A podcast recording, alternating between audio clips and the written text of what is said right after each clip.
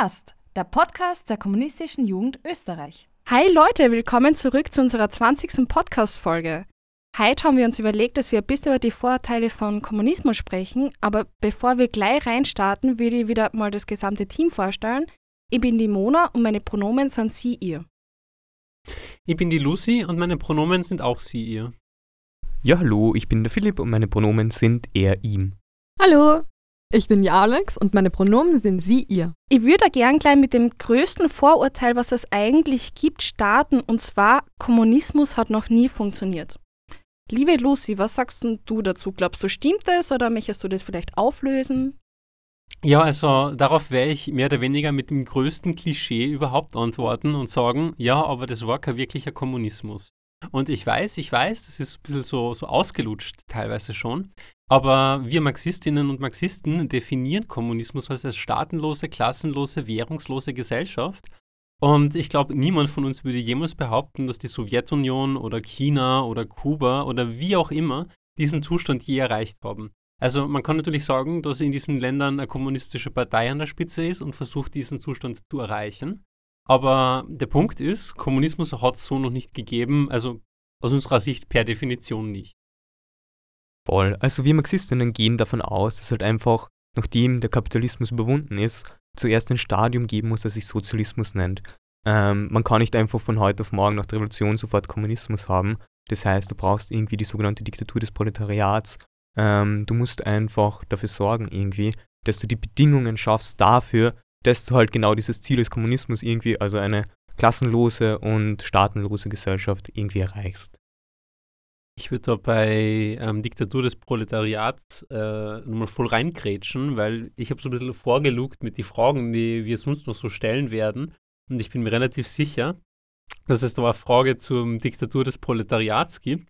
Weil, ich meine, so im allgemeinen Sprachgebrauch ist sowas wie eine Diktatur natürlich nichts Gutes und dem würde ich natürlich auch voll beipflichten.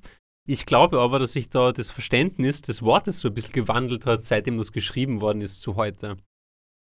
Also so die Diktatur des Proletariats läuft nicht darauf hinaus, dass es du irgendwie einen einzigen Diktator gibt, der du eben autoritär diese Entscheidungen trifft, sondern in Wirklichkeit geht es dabei, dass man halt einmal eine echte Demokratie hat im Endeffekt, wo eben nicht die, die, ähm, die Forderungen, die Bedürfnisse, die Interessen der Kapitalisten so stark überrepräsentiert ist.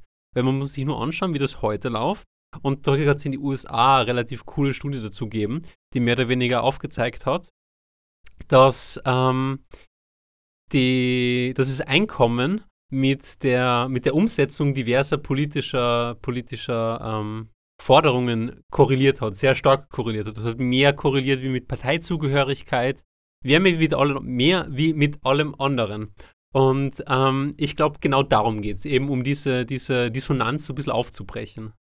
Ja, das Vorurteil, was mir tatsächlich schon einfällt, ist ja dieser eine Scherz, der herumgeht, und zwar im Kommunismus wird sogar deine eigene Zahnbürste mit anderen Menschen geteilt. Und es ist ja immer wieder der Witz, der rüberkommt, wenn man öffentlich sagt, okay, man ist Kommunist. Und mir wird jetzt interessieren, was du vielleicht dazu sagst, Lucy. Ja, also ich glaube, das rührt daher, dass es so im bürgerlichen Verständnis diesen Unterschied zwischen Privateigentum und persönlichem Eigentum nicht gibt. Also wir als Kommunistinnen und Kommunisten reden ja oft davon, dass wir das Privateigentum abschaffen wollen. Und das Privateigentum ist halt jetzt nicht eben deine Zahnbürste, ist eben nicht dein Auto, nicht dein Haus, sondern da geht es dann tatsächlich um die Produktionsmittel, also Fabriken, Firmen, Unternehmen. Also das ist eher das, was wir meinen. Das persönliche Eigentum wäre dann eben dein Auto, deine Zahnbürste und was auch immer. Und das darfst du natürlich behalten. Also ich glaube, niemand will dir deine Zahnbürste wegnehmen. Also du brauchst dir keine Sorgen machen, dass du dir jetzt plötzlich zum Beispiel mit der KJÖ der Zahnbürste teilen musst. Ja, danke Lucy, dass du uns da gleich mal aufgeklärt hast. Und ich würde auch schon gern zum nächsten Punkt kommen. Und zwar, man hört ja immer, die Natur des Menschen ist halt einfach so. Man ist geizig, man ist egoistisch und es wird es halt auch immer geben. Und jetzt wollte ich dich, Philipp, fragen, wie du das siehst oder was du dazu sagst. Ob das so stimmt? Hm, Teaser? Wahrscheinlich nicht. Vielleicht magst du erklären, warum. Ich glaube, es ist irgendwie immer schwierig, ähm, ganz große Fragen so über die Natur des Menschen zu stellen. Was wir sehen aber ist irgendwie, dass die herrschende Klasse mit ihren Eigenschaften und Werte, die gern auf die gesamte Menschheit nicht nur irgendwie zu ihrer Zeit irgendwie projizieren, sondern auch rückprojizieren irgendwie auf alle Gesellschaften und da irgendwie dann den Menschen naturalisieren mit diesen vorherrschenden, äh, geizigen, egoistischen Eigenschaften, die er hat. Aber es ist de facto nicht so. Also der Mensch ist einfach ein kollektives, ein soziales Wesen irgendwie, der nicht irgendwie gegeneinander arbeitet, sondern miteinander viel mehr. Also wenn man sich den gesamten gesellschaftlichen Fortschritt anschaut, ganz egal, ob jetzt auf ökonomischer Ebene oder einfach auf Ebene von Moral und Recht, dann sind das halt einfach Errungenschaften, die nur durch das Kollektiv stattfinden haben können irgendwie. Also wenn man sich anschaut, es hat irgendwie keine einsteinische Relativitätstheorie geben ohne so die Newtonsche Mechanik oder so. Also um dann noch ein kleines bisschen einzuhaken, es gibt ja dieses Konzept von wann eigentlich Gesellschaft angefangen hat. Und ich muss gestehen, Gesellschaftstheorie ist jetzt nicht unbedingt meine Stärke, aber diese Beispiele haben sich bei mir halt mega eingeprägt, weil ich das eben genau zu dieser Frage finde, das, zeichnet das gut ab, was eigentlich wirklich den, den Menschen ausmacht. Und zwar geht es darum, dass man Skelette gefunden haben, gefunden hat mit einem verheilten Oberschenkelknochen. Und ich weiß nicht, wer sich von euch schon einmal den Oberschenkelknochen gebrochen hat. Ich hoffe niemand. Ich habe gehört, das ist unglaublich, unglaublich schmerzhaft. Aber auf jeden Fall geht es halt darum, dass ähm, dieser Mensch es vermutlich nicht geschafft hat, sich selbst am Leben zu halten. Das heißt, es hat eine Gruppe Menschen geben müssen, denen dieser Mensch wichtig genug war, dass man den monatelang mehr oder weniger durchfüttern hat müssen, ähm, damit es Zeit gehabt hat zu verheilen. Monatelang, in denen dieser Mensch kaum was zur Gesellschaft beitragen hat können. Also keine Ahnung, du kannst dann mit, kannst dann mit so einem Bruch natürlich nicht irgendwie losziehen in Wald und Bären und Pilze sammeln. Jagen ist noch viel, viel schwieriger, kann ich mir vorstellen. Und eben genau solche Beispiele zeigen eigentlich, dass wir einander und unseren, unsere Zusammenarbeit viel, viel mehr schätzen, als einfach nur durch irgendwelche Transaktionen erklärbar sind. Ich meine, da kann man jetzt natürlich einwerfen, ja, aber die Gruppe hat ja trotzdem was, wenn man die Person durchfüttert, ihr vielleicht später besser geht und dann halt wieder ähm, teilhaben kann an der Gesellschaft. Aber man muss sich halt vor Augen führen, wie unterentwickelt oder eigentlich gar nicht entwickelt die Produktionsmittel damals waren. Also heute jemanden durchfüttern, der gesundheitlich nicht auf der Höhe ist, ist nicht wirklich schwer. Also du hast A, staatliche Hilfe, es wäre interpersonell voll möglich, für, keine Ahnung, zwei Monate jemanden durchzufüttern, zu versorgen, zu waschen, was auch immer. Es ist natürlich ein schwerer Hocken, bitte nicht falsch verstehen, alle, die in der Pflege sind. Aber es ist halt eine ganz andere Dimension. Also damals hat man gerade und gerade eben für sich genug gehabt. Und das hat sich halt erst gebessert, als man dann so angefangen hat mit, mit ähm, Agrarwirtschaft. Und ja, das hat es halt davor nicht gegeben. Und diese Funde sind aus einer Zeit, wo wir eigentlich noch ähm, Sammler und Jäger waren. Und ja, da war es halt um ein Vielfaches schwieriger, jemanden ja, mehr, mehrere Monate durchzufüttern. Und eben genau deshalb finde ich das so ein gutes Beispiel dafür, das aufzeigt, wie sozial wir eigentlich sind, wie wichtig uns eigentlich Zusammenarbeit ist und wie wichtig wir auch einander sind. Ja, Lucy, das, was du jetzt gerade angesprochen hast, da stimme ich dir zu 100% zu, dass es eigentlich kein Problem ist für uns heute, jemanden für zwei Monate zu pflegen, wenn wir nicht in einem System leben würden, das sich Kapitalismus nennt, wo einfach viele durch 40 Stunden Arbeit in der Woche schon so belastet sind, dass sie das eigentlich fast gar nicht mehr ausgeht, obwohl wir eigentlich die Ressourcen dafür hätten. Also bin ich bei dir. Genau, und was ich dann auch noch ansprechen möchte, ist eben, man kann Menschen weitaus länger als zwei Monate mitpflegen. Und man muss dann natürlich dazu sagen, dass das nicht auf zwei Monate oder so irgendwie begrenzt ist. Also das ist einfach nur ein Beispiel mit einem, mit einem gebrochenen Oberschenkelknochen. Aber tatsächlich können wir es uns halt als Gesellschaft auch leisten, einfach generell Menschen ein lebenswertes Leben zu ermöglichen, auch wenn sie sich eben nicht mehr produktiv beteiligen können. Also produktiv, wie man wir es halt in einer kapitalistischen Gesellschaft verstehen, das heißt halt für irgendein Unternehmen unglaublich viel Geld verdienen. Und ja, wir können es uns halt leisten, diese Menschen einfach weiterhin zu versorgen und ihnen ein lebenswertes Leben zu ermöglichen. Ja, wir haben jetzt eigentlich das Kollektiv schon öfters angesprochen und da herrscht ja dieses Vorurteil, dass im Kommunismus alle gleich sein müssen und dass es gar keine individuelle Freiheit gibt. Eigentlich ist genau das Gegenteil der Fall. Also erst durch dieses kollektive System haben wir überhaupt die Möglichkeit dazu, individuelle Freiheit zu entfalten. Also was irgendwie jetzt an unserer Freiheit, so wir dürfen uns aussuchen, für wen wir irgendwie arbeiten dürfen, damit wir irgendwie überleben können und das ist halt dann irgendwie ganz anders, oder? Wir haben zum ersten Mal überhaupt die Zeit dafür, unsere Fähigkeiten voll zu entfalten und dadurch irgendwie wahre Freiheit zu erfahren. Genau, um das vielleicht mit Freiheit noch ein bisschen auszuführen. Wir haben halt teilweise auch ein bisschen ein komisches Verständnis von Freiheit. Also Freiheit kann zwar heißen, du, dir schreibt niemand vor, was du zu tun hast. ähm, du wirst nicht diskriminiert oder, oder wie auch immer. Aber es gibt halt auch andere Formen von Freiheit. Und da ist es eben zum Beispiel die Freiheit, dir nicht Sorgen machen zu müssen, wie du dir der Miete leisten kannst. Nicht ähm, dir Sorgen machen zu müssen, wie du dir die Pflege von deinen Eltern irgendwann einmal leisten werden kannst. Dir nicht die Sorgen machen zu müssen, wie du dir medizinische Behandlung leistest. Also das ist halt auch eine Freiheit, also eine Freiheit von diesen Sorgen. Und sowas können wir halt im Kapitalismus nicht wirklich erreichen, weil wir müssen uns einfach nur anschauen, wie das momentan läuft. Und ähm, ja, mit fortschreitender Privatisierung, jetzt zum Beispiel im, im, im, im Gesundheitssektor, merkt man ja auch, wie das immer größeres Thema schön langsam wird. Also ich meine, aus eigener Erfahrung zum Beispiel, so Therapieplätze ist immer ein bisschen schwierig in, in Österreich. Und ähm, wir haben da halt auch in Österreich schon eigentlich ein ziemliches Zweiklassensystem. Also von wegen, was du für, für Hilfen kriegst, wenn du jetzt bei der, also eben wenn du zum Beispiel bei der PVA bist, dann hast du natürlich Anspruch auf ganz andere Dienstleistungen, wie wenn du zum Beispiel bei der ÖGK bist. Und ähm, ich glaube nicht, dass das besser wird, wenn wir da noch mehr Marktlogik reinlassen in zum Beispiel sowas wie das Gesundheitssystem. Und das schürt halt auch die Sorgen. Und das ist alles eine natürliche Konsequenz davon, einer Marktlogik zu folgen. Freiheit ist natürlich ein gutes Konzept, weil du musst dir Gedanken drüber machen, wenn es heißt, wir alle, also für uns alle gelten dieselben Gesetze, wir haben alle dieselben Möglichkeiten, dann mag das zwar auf dem Papier stimmen, aber weil jetzt jemand wie Jeff Bezos nicht unter der Brücke schlafen darf, oder jemand, der kein eigenes Haus hat, sich die Miete nicht leisten kann, auch nicht unter der Brücke schlafen darf, dann sind das natürlich ganz unterschiedliche Auswirkungen von einem und demselben Gesetz. Also wenn man sich jetzt zum Beispiel unsere bürgerliche Gesellschaft anschaut, dann ist es so, natürlich irgendwie, am Papier hat jeder irgendwie die Freiheit, so ähm, dreimal mit seinem Privatjet um die Welt zu fliegen und irgendwie sein Leben in vollen Zügen genießen. Aber de facto ist es halt einfach nicht so. Also wenn du 40 Stunden für Mindestlohn arbeiten musst oder so, hast du diese Möglichkeiten nicht. Weil irgendwie Freiheit am Papier ist halt noch keine Freiheit im realen Leben. Sie bringt dir absolut nichts. Und um dann nochmal auf die ursprüngliche Frage zurückzukommen, dass im Kommunismus alle gleich sein, dass wir alle gleich sein müssen und dass es keine persönliche Freiheit mehr gibt, dann ähm, mag das zwar vielleicht sein, dass es für gewisse Einzelne nicht mehr möglich sein wird, mit einem Privatjet zu mir nichts, dir nichts dreimal um die Welt zu, zu fliegen, dass es für die gesamte Mehrheit aber deutlich besseres Leben ermöglicht, das wird halt oft gerne vergessen, weil ich glaube, wir sind uns da alle einig, dass das Privatvergnügen Einzelner nicht über der, der gesamten Lebensqualität der restlichen Bevölkerung stehen sollte. Und um da vielleicht ein bisschen ein greifbareres Beispiel zu finden, als jetzt der Privatjet, mit dem man dreimal um die Erde cruist, ähm, dann kann man natürlich zum Beispiel in Österreich das Studium machen. Also Bildung wird bei uns immer noch vererbt, zum großen Teil.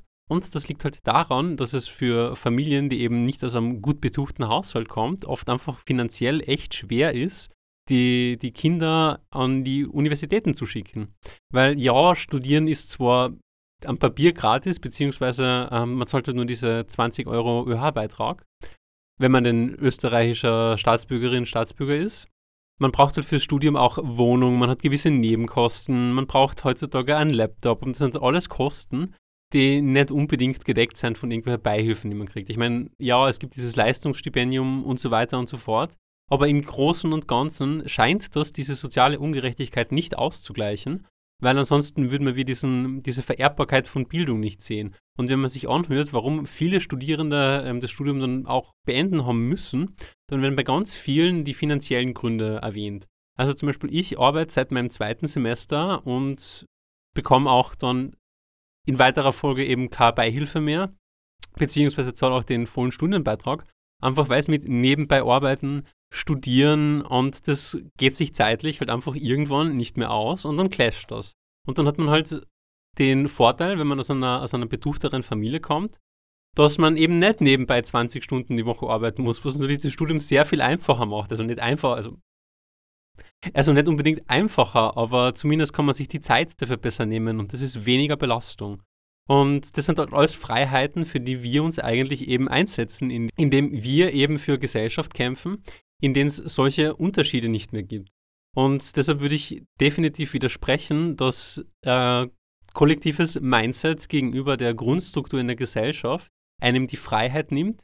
Ich würde sogar eher argumentieren, eben wie es der Philipp vorher gesagt hat, dass es das erst tatsächlich die persönliche Entfaltung wirklich ermöglicht. Lucy, ich gebe dir da vollkommen recht. Ich finde aber auch, dass sie dort die Frage schon vorher stellt, wie frei bin ich überhaupt? Und zwar bei der Studienwahl.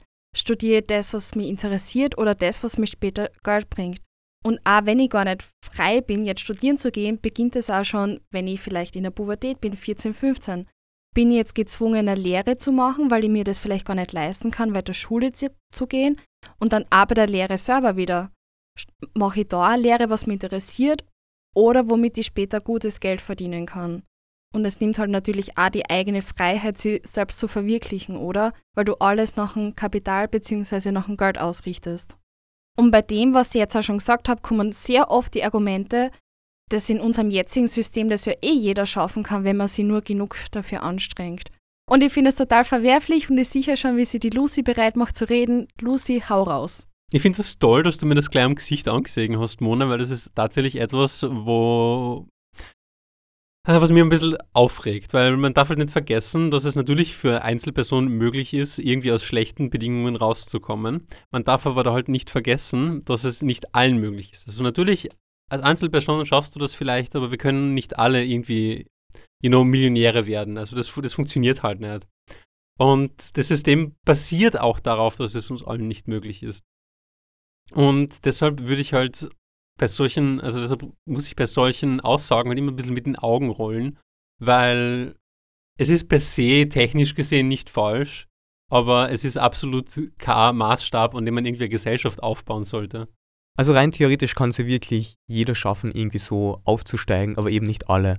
Also wie entsteht Reichtum, wie kann man irgendwie aufsteigen? Nur durch Ausbeutung. Und es können logischerweise nicht irgendwie alle Leute die Ausbeute sein. Es muss irgendjemand da sein, der ausgebeutet wird.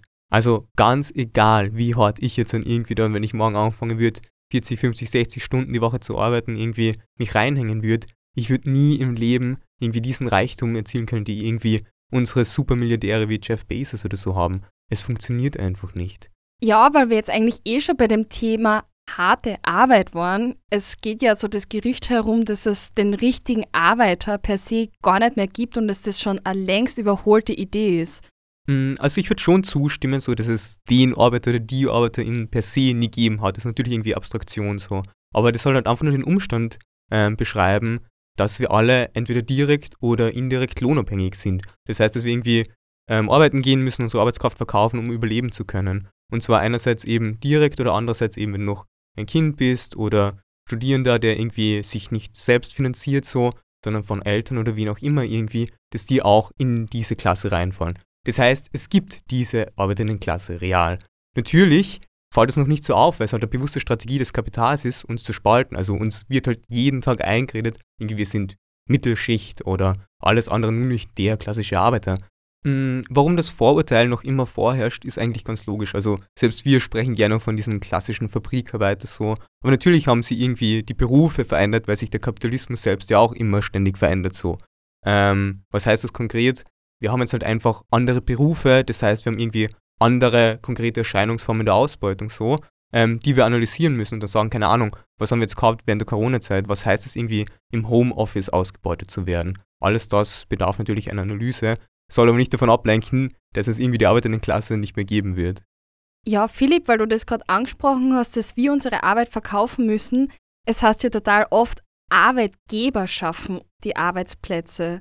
Und eigentlich ist es ja genau umgekehrt, wie du das gerade gesagt hast. Wir geben die Arbeit her. Ja, also ich meine, die Frage ist schon ein bisschen, bisschen wirr. Also Arbeitsplätze werden weder von Arbeitgebern noch von Arbeitnehmern, auch wenn ich diese beiden Begriffe unglaublich anstrengend finde, geschaffen. Ähm, sie existieren, weil gesamtgesellschaftlich ein gewisser Bedarf noch etwas besteht. Also du brauchst jetzt nicht irgendwie diesen, diesen Chef, der entscheidet, mal cool, wir brauchen jetzt mehr Tische, deshalb mache ich eine Firma, die Tische macht, sondern es existiert halt generell als Gesellschaft der Bedarf nach irgendwelchen Produkten. Und ähm, wir als Gesellschaft versuchen, den zu decken. Wie genau wir das organisieren, also ob wir da jetzt ein System haben, in dem eben Einzelpersonen die Produktivmittel, also die Fabrik oder halt in dem Fall die Tischlerei besitzt, oder ob wir uns als Gesamtgesellschaft entscheiden, ja gut, wir brauchen das, es gibt eine Tischlerei und in der braucht es Angestellte. Das sind so zwei unterschiedliche Konzepte. Aber da irgendwie zu sagen, dass dieser Bedarf nicht existiert ist meiner Meinung nach falsch. Und ähm, ich glaube auch, dass dieser, dieser Ansatz so falsch ist. Weil ich glaube, wir sind uns alle einig, dass Bedarf existiert. Und der existiert halt nicht, weil es jetzt einen Chef gibt, der sagt, ja, wir produzieren das jetzt, sondern der existiert halt einfach. Das ist ein Faktum. Und das hat jetzt nicht direkt was mit einem Arbeitgeber oder einem Arbeitnehmer zu tun. Das ist eine gesamt, gesamtgesellschaftliche ähm, Tatsache. Und man darf halt einfach nicht vergessen, wie groß eigentlich unsere Macht ist als arbeitenden Klasse gegenüber den Kapitalisten so. Also wir sind nicht von ihnen abhängig so. Wir können uns einfach jemand anderen aussuchen, für den wir ausgebeutet werden. Der Kapitalist hingegen aber schon. Was soll er denn tun irgendwie, wenn wir streiken oder so? Also er lebt halt davon, dass wir irgendwie unsere Arbeitskraft an ihn verkaufen. Ähm, das heißt, er ist, weil wir irgendwie als Menschen die einzige Quelle sind, die Mehrwert schaffen können irgendwie von unserem unbezahlten Mehrprodukt. Ähm, kurz zum Begriff Mehrwert vielleicht noch, falls das nicht allen ganz klar ist. Das heißt eigentlich nichts anderes, als dass wir Arbeiterinnen mehr Wert schöpfen irgendwie, als wir in Form unseres Arbeitslohns dann ausgezahlt bekommen. Das heißt, es ist der Teil irgendwie, den sich der Kapitalist aneignet und dann entweder selbst verwendet, um zu leben und natürlich wieder reinvestiert. Das heißt, es wieder zu Kapital wird. Genau, und das muss es natürlich auch immer geben. Also es kann nicht funktionieren, dass irgendwie ein Kapitalist, eine Kapitalistin da irgendwie nicht den Mehrwert von dir ein bisschen abschröpft, weil ansonsten wird es für ihn ja keinen Sinn machen, diese, dieses Unternehmen so, wie es jetzt ist, am Laufen zu halten. Also sprich, er wird da definitiv nicht mit einem Verlust reingehen. Also das muss man sich auch einfach ganz klar darüber sein.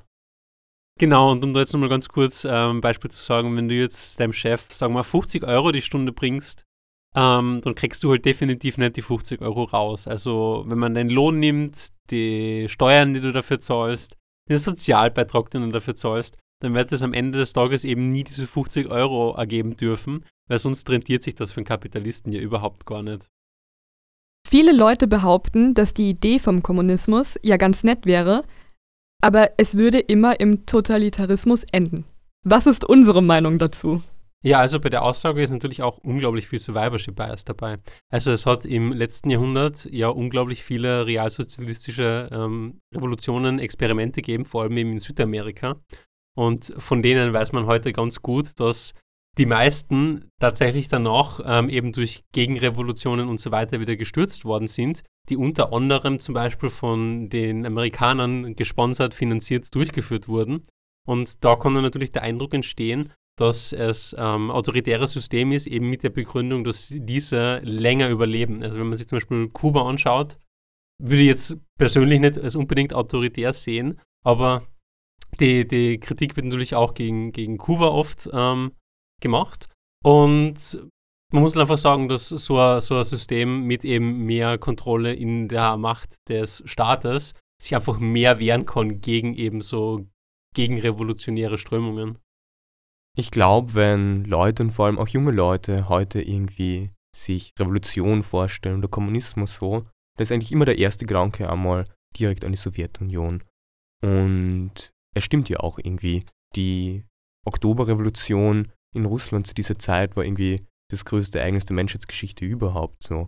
Aber man darf dabei nicht vergessen, dass Russland zu diesem Zeitpunkt ein extremst rückständiges Land war im Vergleich zu den imperialistischen Zentren einfach im Westen, also in Westeuropa. Ähm, wir sehen danach irgendwie einen großen Bürgerkrieg, wo ausländische, ausländische imperialistische Kräfte einfach versuchen, die Konterrevolution zu gewinnen, um irgendwie diesen Schritt in Richtung Zukunft zu unterbinden, weil es natürlich gegen ihre Interessen ist.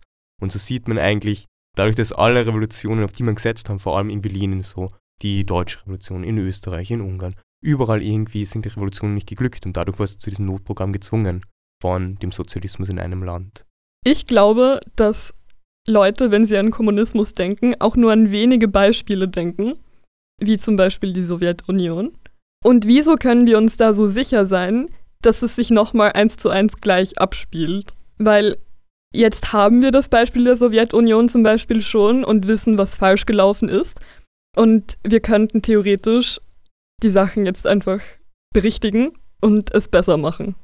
Plus, ich glaube, man tendiert dazu, ähm, die Gesellschaft heute, also eben liberale Demokratien mit ähm, der Gesellschaft damals, also zum Beispiel, keine Ahnung, Großbritannien oder Österreich oder Deutschland, ähm, war heute äh, war damals halt deutlich weniger so, wie wir uns heute eine liberale Demokratie vorstellen. Es sind damals auch erst frisch aus der Monarchie hinaus. Das heißt, wir stellen halt irgendwie den, Ver den Vergleich auf zwischen der Sowjetunion damals und unserem Leben heute, wobei der viel fairere Vergleich, welcher Gesellschaft jetzt tatsächlich fortschrittlich ist. Der Vergleich wäre zwischen eben der Sowjetunion damals und der liberalen Demokratien damals. Und ich möchte da nur wiederholen, dass diese liberalen Demokratien in Europa relativ stark in den Faschismus abgerutscht sind im, im frühen 20., frühen bis mittleren 20. Jahrhundert.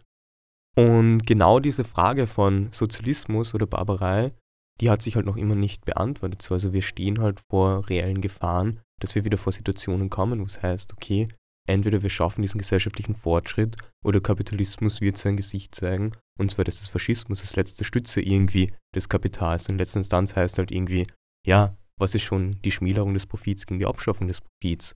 Und wenn wir irgendwie heute solche Veränderungen anstreben, die notwendiger sind als je, dann sind wir vor ganz anderen objektiven Bedingungen einfach.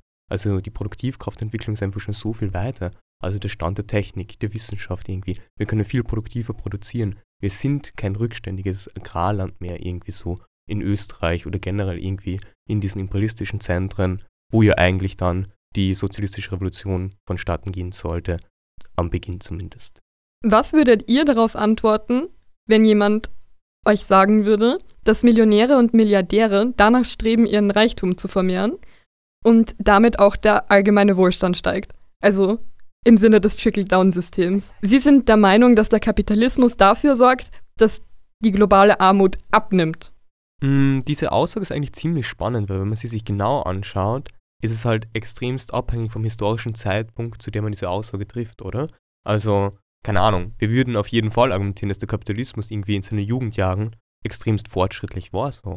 Und erst irgendwie im Laufe der Zeit hat er sich eigentlich in sein Gegenteil verkehrt und ist jetzt eigentlich zu einem enormen Hemmnis für die Weiterentwicklung der gesamten Gesellschaft geworden. Also wenn wir uns anschauen, irgendwie, seit dem Imperialismus stellt sich halt einfach die Frage, wie die Produktivkräfte im Allgemeinen, nicht nur die, die irgendwie mit der Profitlogik im Einklang stehen, so wirklich weiterentwickelt werden sollten. Also wir haben irgendwie bei unseren Großeltern die Zeit des Nachkriegsbooms gehabt, das hat irgendwie noch einmal den Kapitalismus so ein paar Jahre mehr gegeben in seinen Todeskampf irgendwie so. Dann hat es irgendwie Zusammenbruch der Sowjetunion gegeben, die Integration auch von China und Indien in den globalen kapitalistischen Weltmarkt. Aber jetzt stehen wir vor einer Situation, wo der Kapitalismus nur noch Krisen, Kriege und Konterrevolutionen hervorbringt. So. Es bietet sich keine Perspektive mehr, wo man sagt, okay, dieses System ist weiterhin fortschrittlich. Und es stimmt halt einfach nicht mehr, dass Millionäre, Milliardäre irgendwie etwas zu unserem Wohlstand beitragen würden. Nicht nur, dass wir irgendwie den ganzen Wohlstand erarbeiten, wir sehen auch bei jeder Kollektivvertragsrunde so, wir erleiden Reallohnverluste. Also immer mehr Geld kommt halt in die Hände von diesen wenigen Reichen. Und wir können uns halt dann einfach das Heizen und Wohnen nicht mehr leisten. Und um bei dem ganzen Trickle-Down-Ding jetzt einzuhaken, ähm, persönlich glaube ich nicht, dass ähm, so ein Trickle-Down-System funktioniert, weil Millionäre und Milliardäre ziemlich bekannt dafür sind, ihr Kapital und ihr Reichtum zu horten. Sonst wären sie ja auch keine Millionäre und Milliardäre geworden. Diese Personen stecken das nicht in ihre Community oder Gemeinschaft, sondern in Aktien, Immobilien und so weiter und so fort. Also sie benutzen ihr eigenes Kapital nur für ihre eigene Förderung. Und ich glaube, da zeigt sich auch ganz gut, warum der Kapitalismus heute eben keine progressive Kraft mehr sein kann. Ganz viele ähm, Arbeitsschritte in Fabriken könnte man automatisieren. Man könnte Erntehelfer, Erntehelferinnen entlasten, indem man da mehr Automatisierung verwendet aber das ist halt einfach teurer, als ähm, eben günstige Leiharbeiter anzustellen. Es ist teurer, als einfach mehr billige ähm, Erntehelferinnen einzustellen. Und genau das passiert es nicht, obwohl es eigentlich möglich wäre. Also in der Hinsicht bremst der Kapitalismus eben nicht nur die Entwicklung der Produktivkräfte aus, sondern bis zum gewissen Punkt auch tatsächlich sogar den technischen Fortschritt, weil es in manchen Punkten oder in vielen Punkten die eigenen Profitinteressen ähm, ja einfach, einfach nicht befriedigen kann. Viele finden ja, dass wir Kommunisten einfach überreagieren und den bösen Kapitalismus als Problem in jeder Situation sehen, obwohl er vielleicht gar nichts mit einem Thema zu tun hat. Also, dass wir den Kapitalismus in jedes einzelne Problem hineininterpretieren, selbst wenn er nicht da ist. Also ja, meiner Meinung nach informiert der Kapitalismus jedes einzelne Problem, was wir in unserer Generation bis jetzt gehabt haben, weil jedes Problem, das wir bis jetzt gehabt haben, im Kapitalismus stattgefunden hat, weil wir nur den Kapitalismus erlebt haben. Genau, ich glaube auch, dass wir irgendwie dazu neigen, ähm, den Status quo gar nicht zu sehen. Also ich glaube, der Status quo ist für uns alle so ein bisschen unsichtbar und der Kapitalismus ist der Status quo und dadurch wird der, wird er auch nicht mehr als Ideologie wahrgenommen, oder? Also wenn ich mir anschaue, ähm, ist für viele der, der, der Kapitalismus so die neutrale Position, als wäre es nicht genauso wie der Feudalismus, genauso wie der Sklavengesellschaft, genauso wie unsere Position der Kommunismus, nicht eigentlich ähm, jetzt vielleicht nicht eine Extremposition, aber zumindest halt ähm, definitiv nicht wertneutral, beziehungsweise definitiv nicht unideologisch. Und ich glaube, weil das eben so allumfassend ist, dieses System, dass das vielen nicht ganz bewusst ist. Und wenn man sich dann dessen bewusst wird, ist es natürlich dann sehr einfach zu sehen, oh, dieses Problem, das ich da jetzt habe, das ist auf diese und diese und diese Art und Weise auf den Kapitalismus zurückzuführen oder damit verbunden oder wird dadurch erschwert. Und dann kann natürlich für jemanden, der diese, der den Kapitalismus nicht so wahrnimmt, wie, wie wir das eben tun, ähm, für den wirkt das dann schnell einmal ein bisschen unter Anführungsstrichen hysterisch, glaube ich. Was uns als Marxistinnen eigentlich auszeichnet, ist ja die Tatsache, dass wir sagen, okay, wir schauen uns die Ökonomie an als Basis für die gesamte Gesellschaft. Das heißt nicht irgendwie, dass alles determiniert wäre, ganz im Gegenteil, aber die Grundlage, wie wir eigentlich produzieren, so die Art und Weise, wer produziert, wie produziert wird, wann unter welchen Umständen so, das ist halt irgendwie die Grundbedingung dafür, wie das gesamte gesellschaftliche Leben rundherum irgendwie organisiert ist. Und in dieser Hinsicht ist es halt dann kein rein Interpretieren des Kapitalismus, sondern diese Art und Weise der kapitalistischen Produktion bestimmt halt einfach unser gesamtes Dasein. In diesem Sinne ist auch irgendwie so, das Kapital jetzt nicht irgendwie nur Geld oder so, ist halt irgendwie ein Prozess, der die gesamte Gesellschaft irgendwie bestimmt. Ähm, man hört gern von der berühmten Logik des Kapitals oder so irgendwas in die Richtung. Und in dieser Hinsicht gibt es ein gutes Beispiel, die kleinbürgerliche Familie, die halt einfach nicht ohne Grund von den Kapitalistinnen bis zum Geht nicht mehr und auch von Reaktionären einfach verteidigt wird. Und das ist nicht, weil sie irgendwie an diesem tollen Familienbild hängen. Das ist vielleicht irgendwie der Schein, aber nicht wirklich dann die Grundlage und der Grund dafür. Der liegt vielmehr auch in der Art und Weise des Produzierens so.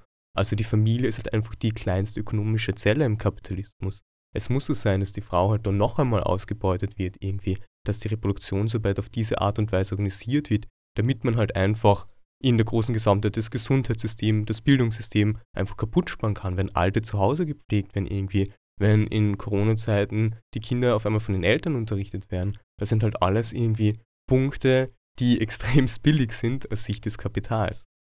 Auch am Beispiel Straftaten kann man das sehr gut betrachten.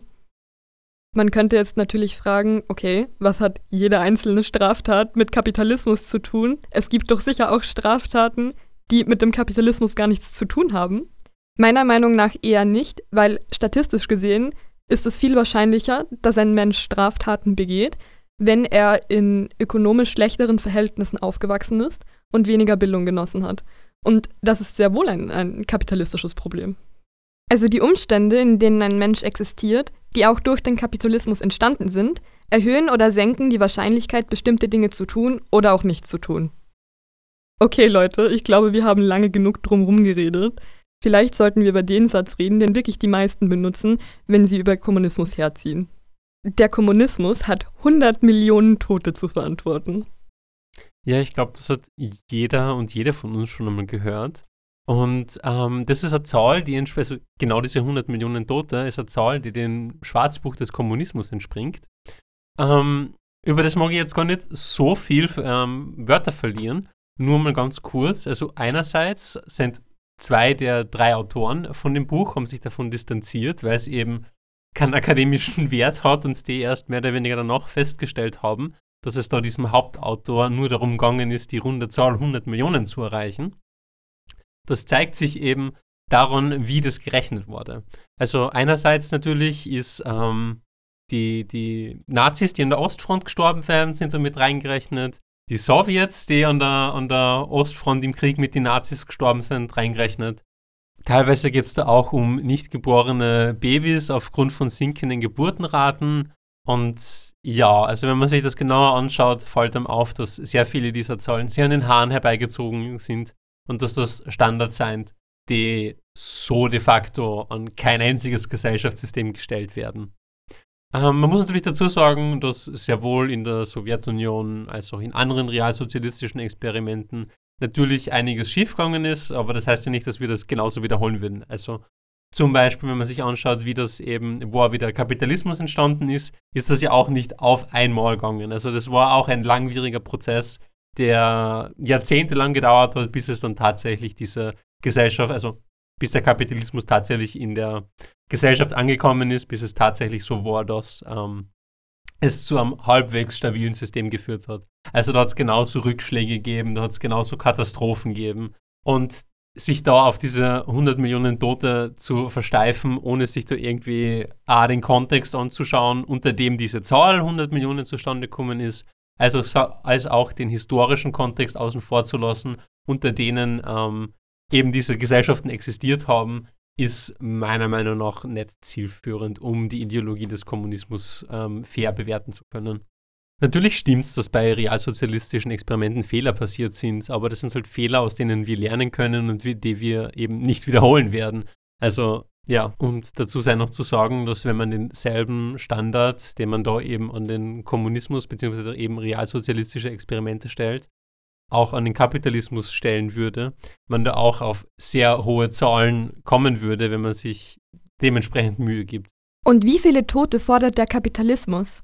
Wie viele Personen sterben jährlich an verhinderbaren Hungersnöten, unsauberen Trinkwasser oder Krieg? Wie viele Personen sterben jährlich an fehlender medizinischer Versorgung oder Personen, die sich diese Versorgung nicht leisten können? Obdachlosigkeit und Personen, die früher sterben, weil sie so viel Stress durch lebenslange harte Arbeit erleiden mussten. Der Kapitalismus hat sehr viele Tode verschuldet. Aber viele Leute würden jetzt fragen, wie soll Kommunismus denn überhaupt funktionieren? Es wird immer Leute geben, die oben sind und es wird immer Leute geben, die unten sind. Man kann Hierarchie nicht einfach wegdenken aus der menschlichen Natur. Mm, ich glaube, wenn man mit Kategorien wie oben und unten arbeitet, dann muss man halt irgendwie fragen, was eigentlich die Kategorie ist, auf die man diese beiden Begriffe bezieht. So. Und ich glaube, vor allem in Bezug auf die Ökonomie, die Stellung im Produktionsprozess, da wird sich dieses Oben und Unten im Sozialismus natürlich auflösen. Durch Demokratisierungsprozesse, also beispielsweise, keine Ahnung, es wird halt einfach im, im politischen Bereich natürlich Hierarchien geben, aber gleichzeitig gibt es halt die Funktion eigentlich schon seit der Pariser Kommune der jederzeitigen Abwählbarkeit einfach von die Personen, die da nicht die Interessen irgendwie derer vertreten, ähm, die sie eigentlich repräsentieren sollten. Das heißt, auch wenn es irgendwie, keine Ahnung, selbstverständlich Unterschiede geben wird, wer besser in einer Sportart ist, irgendwie wer besser reden kann, da werden sich notwendigerweise Hierarchien nicht komplett nivellieren lassen. Aber das ist gar nicht unser Ziel. Bei diesen oben und unten geht es uns einfach nur darum zu sagen, okay, wer hat die ökonomische Macht und wer hat sie nicht. Und das Ziel ist halt, dass wir alle die ökonomische Macht haben und nicht nur einzelne wenige.